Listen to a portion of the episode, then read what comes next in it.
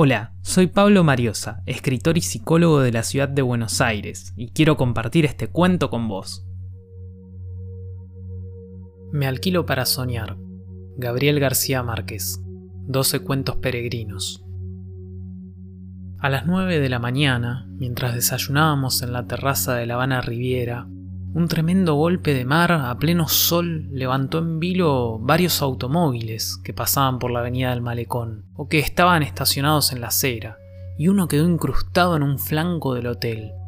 Fue como una explosión de dinamita que sembró el pánico en los 20 pisos del edificio y convirtió en polvo el vitral del vestíbulo. Los numerosos turistas que se encontraban en la sala de espera fueron lanzados por los aires junto con los muebles, y algunos quedaron heridos por la granizada de vidrio.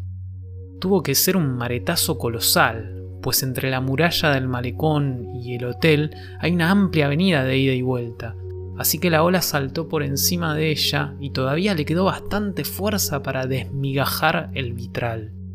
Los alegres voluntarios cubanos, con la ayuda de los bomberos, recogieron los destrozos en menos de seis horas. Clausuraron la puerta del mar y habilitaron otra, y todo volvió a estar en orden.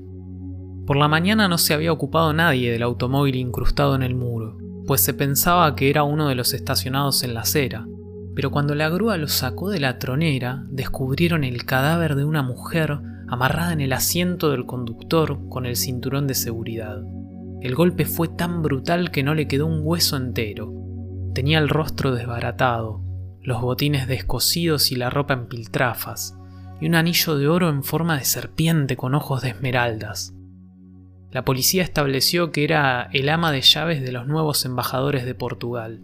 En efecto, había llegado con ellos a La Habana 15 días antes y había salido esa mañana para el mercado manejando un automóvil nuevo. Su nombre no me dijo nada cuando leí la noticia en los periódicos, pero en cambio quedé intrigado por el anillo en forma de serpiente y ojos de esmeraldas. No pude averiguar, sin embargo, en qué dedo lo usaba. Era un dato decisivo, porque temí que fuera una mujer inolvidable, cuyo nombre verdadero no supe jamás, que usaba un anillo igual en el índice derecho, lo cual era más insólito aún en aquel tiempo. La había conocido 34 años antes en Viena, comiendo salchichas con papas servidas y bebiendo cerveza de barril en una taberna de estudiantes latinos. Yo había llegado de Roma esa mañana, y aún recuerdo mi impresión inmediata por su espléndida pechuga de soprano, sus lánguidas colas de zorros en el cuello del abrigo y aquel anillo egipcio en forma de serpiente. Me pareció que era la única austríaca en el largo mesón de madera, por el castellano primario que hablaba, sin respirar, con un acento de quincallería. Pero no, había nacido en Colombia y se había ido a Austria entre las dos guerras casi niña, a estudiar música y canto. En aquel momento andaba por los 30 años mal llevados, pues nunca debió ser bella y había empezado a envejecer antes de tiempo. Pero en cambio era un ser humano encantador, y también uno de los más temibles. Viena era todavía una antigua ciudad imperial, cuya posición geográfica entre los dos mundos irreconciliables que dejó la Segunda Guerra había acabado de convertirla en un paraíso del mercado negro y el espionaje mundial. No hubiera podido imaginarme un ámbito más adecuado para aquella compatriota fugitiva que seguía comiendo en la taberna estudiantil de la esquina solo por fidelidad a su origen, pues tenía recursos de sobra para comprarla de contado con todos sus comensales dentro. Nunca dijo su verdadero nombre, pues siempre la conocimos con el trabalengua germánico que le inventaron los estudiantes latinos de Viena, Frau Frida. Apenas me la habían presentado, cuando incurrí en la impertinencia feliz de preguntarle cómo había hecho para implantarse de tal modo en aquel mundo tan distante y distinto de sus riscos de vientos del Quindío, y ella me contestó con un golpe, me alquilo para soñar. En realidad era su único oficio, había sido la tercera de los once hijos de un próspero tendero del antiguo Caldas, y desde que aprendió a hablar, instauró en la casa la buena costumbre de contar los sueños en ayunas, que es la hora en que se conservan más puras sus virtudes premonitorias. A los siete años soñó que uno de sus hermanos era arrastrado por un torrente. La madre, por pura superstición religiosa, le prohibió al niño lo que más le gustaba, que era bañarse en la quebrada. Pero Frau Frida tenía ya un sistema propio de vaticinios. Lo que ese sueño significa, dijo, no es que se vaya a ahogar, sino que no debe comer dulces. La sola interpretación parecía una infamia, cuando era para un niño de cinco años que no podía vivir sin sus golosinas dominicales. La madre, ya convencida de las virtudes adivinatorias de la hija, hizo respetar la advertencia con mano dura, pero al primer descuido suyo el niño se atragantó con una canica de caramelo que se estaba comiendo escondidas, y no fue posible salvarlo. Frau Frida no había pensado que aquella facultad pudiera ser un oficio, hasta que la vida la agarró por el cuello en los crueles inviernos de Viena. Entonces tocó pedir empleo en la primera casa que le gustó para vivir, y cuando le preguntaron qué sabía hacer, ella solo dijo la verdad. Sueño. Le bastó con una breve explicación a la dueña de casa para ser aceptada, con un sueldo apenas suficiente para los gastos menudos, pero con un buen cuarto y las tres comidas. Sobre todo el desayuno, que era el momento en que la familia se sentaba a conocer el destino inmediato de cada uno de sus miembros. El padre, que era un rentista refinado, la madre, una mujer alegre y apasionada de la música de cámara romántica, y dos niños de 11 y 9 años.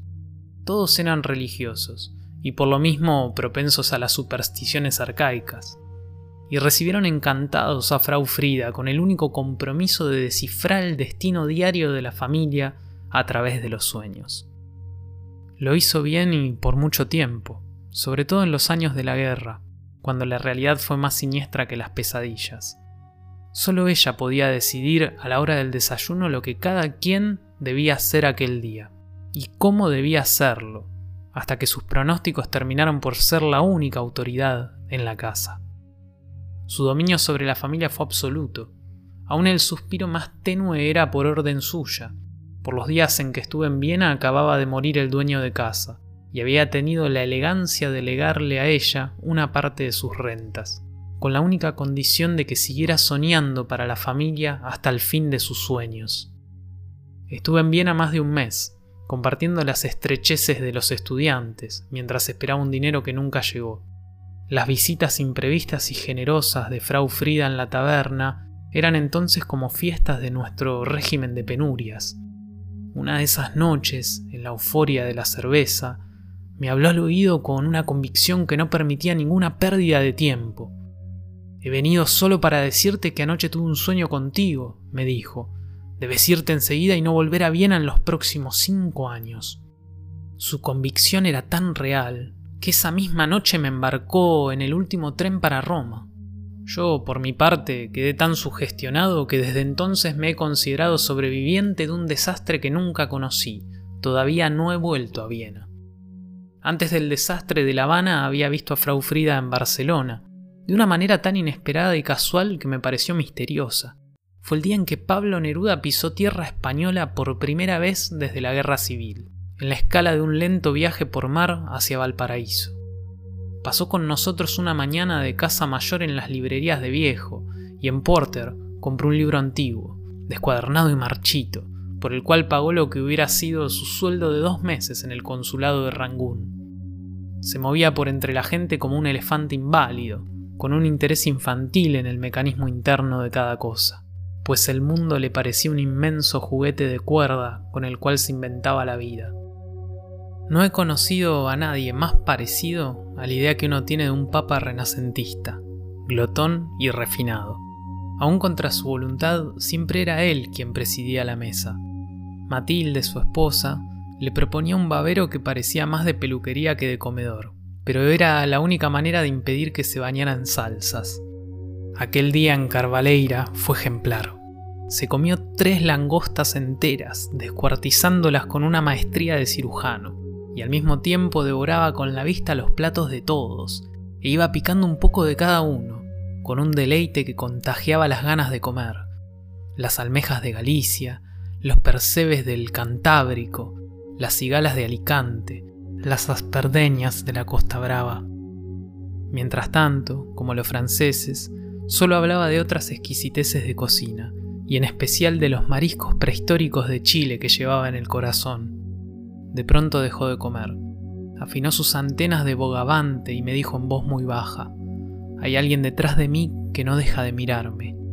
Miré por encima de su hombro y así era. A sus espaldas, tres mesas más allá, una mujer impávida con un anticuado sombrero de fieltro y una bufanda morada masticaba despacio con los ojos fijos en él. La reconocí en el acto. Estaba envejecida y gorda, pero era ella, con el anillo de serpiente en el índice.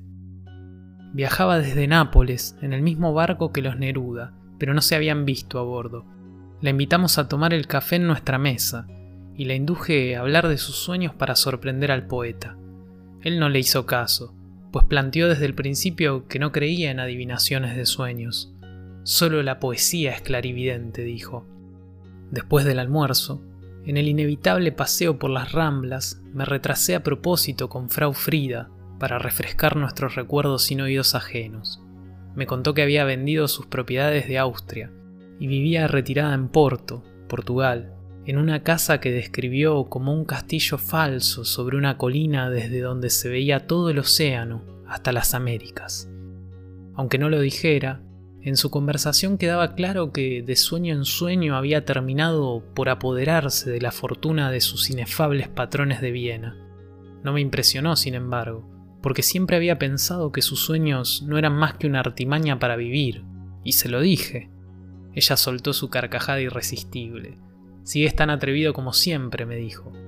Y no dijo más, porque el resto del grupo se había detenido a esperar que Neruda acabara de hablar en jerga chilena con los loros de la rambla de los pájaros.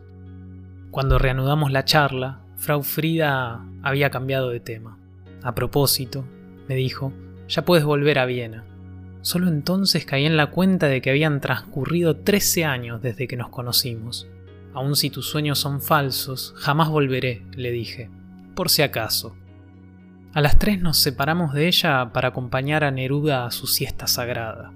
La hizo en nuestra casa, después de unos preparativos solemnes que de algún modo recordaban la ceremonia del té en Japón.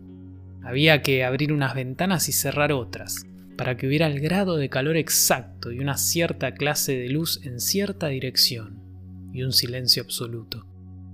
Neruda se durmió al instante, y despertó diez minutos después, como los niños, cuando menos pensábamos. Apareció en la sala restaurado y con el monograma de la almohada impreso en la mejilla. Soñé con esa mujer que sueña, dijo. Matilde quiso que le contara el sueño.